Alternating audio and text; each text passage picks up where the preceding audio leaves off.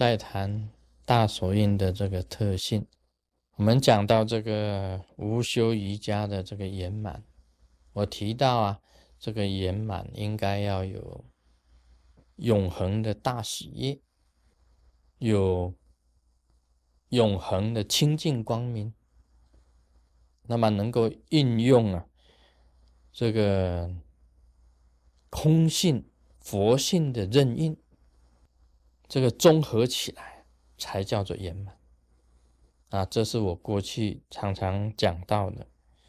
那么我们也提到这个活菩萨，他本身啊度化众生的种种的善巧方便，像莲华生大士，他在度化众生啊，他的善巧方便就不一样。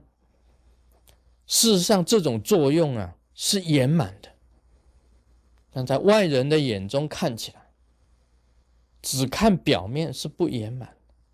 但事实，它的内在啊还是圆满啊，这个是很争议性的，像屠夫城的这个众生一样，那就是很争议性的。那么我们谈谈那个白教的这个祖师啊，第六巴，以前我们也提到过，他在度化众生的时候啊，他已经得到无上正等正觉。那么他钓鱼啊，大家知道他把鱼啊钓上来。然后呢，把鱼头给它捏断，用转世法把这个鱼啊，马上就转世，鱼很快它就转世了。那他这样子做，一般我们佛教徒看起来也是争议性的。他怎么可以钓鱼呢？怎么可以把鱼头给它弄断呢？那不是杀生吗？但是他在弄断的时候，是用最大慈悲的心。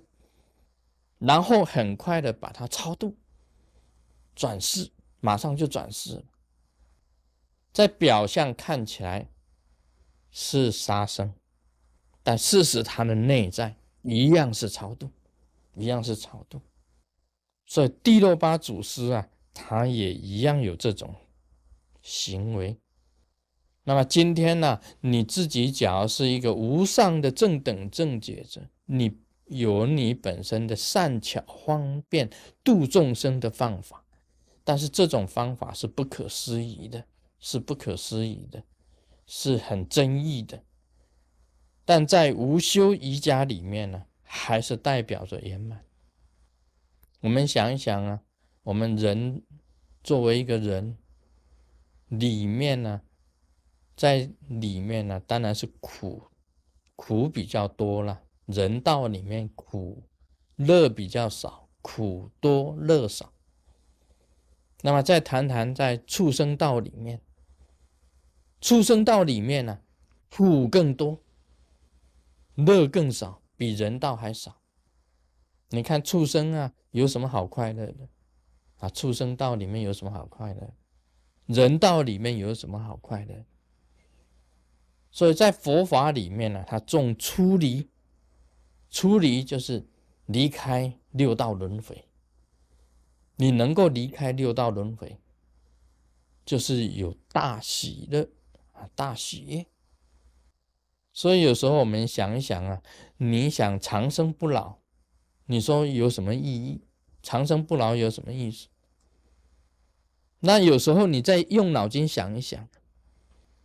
啊，像现在了，我讲一个很简单的，这个动物保护协会啊，我们保护动物，让它长生不老，让所有的动物啊长生不老，让那些鸡呀变成老母鸡，啊，让那些鸭啊变成变成老母鸭，那些乌龟啊变成老乌龟。好，动物保护协会，当然了，我们也是发于慈悲心呐。现在动物保护。协会啊，师尊也乐捐呐，也捐钱给他们哦。你们要保护动物，太好了，保护动物，让他们长生不老。其实啊，是受苦久一点，受苦久一点，动物长生不老。你保护所有的动物长生不老吗？它不是受苦久一点吗？你说畜生道有什么好？它本来就是受畜生道的业，转世成为畜生啊，有什么好呢？你保护他们，好好培养他们，那么他们呢啊，就好好的当一个畜生。他表面上是这样子啊，就是这样子。事实上，你真意也是这样子。你说作为一个人，你得到了，你很快的转世，很快的解脱烦恼，很快的进入涅槃，你很快的啊成为佛，成为菩萨，是这样子好呢？还是你在人道里面呢，当长生不老了，长生不老翁？嗯，这个胡子长啊，头发白啊，童颜鹤华啊，你修道有成，童颜鹤华，走路还拿拐杖啊，像寿星公一样啊。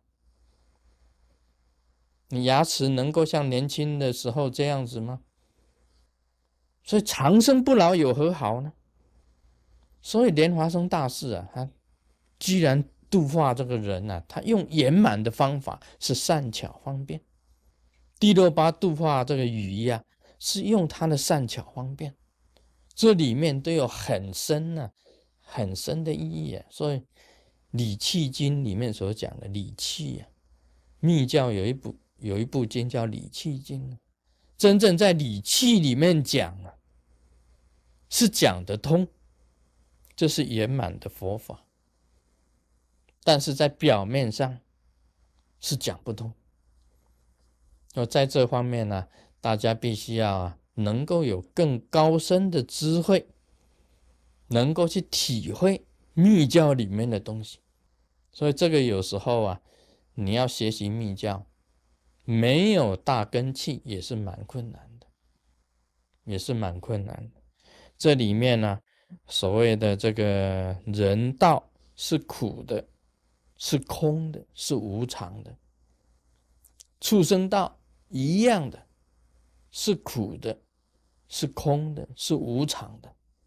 佛法里面的道理是苦的，是空的，是无常的。这整个娑婆世界有形的物质世界是苦的，是空的，是无常的。那你要离开这个苦空无常，其中有很多的善巧方便。你领悟到宇宙的真理以后，无上正等正觉以后，密教的这个转世法是很圆满的。所以有时候一一开悟了，他马上就进入涅槃了。啊，这一种道理呢，啊，在佛学里面呢是有，密教里面呢它更深。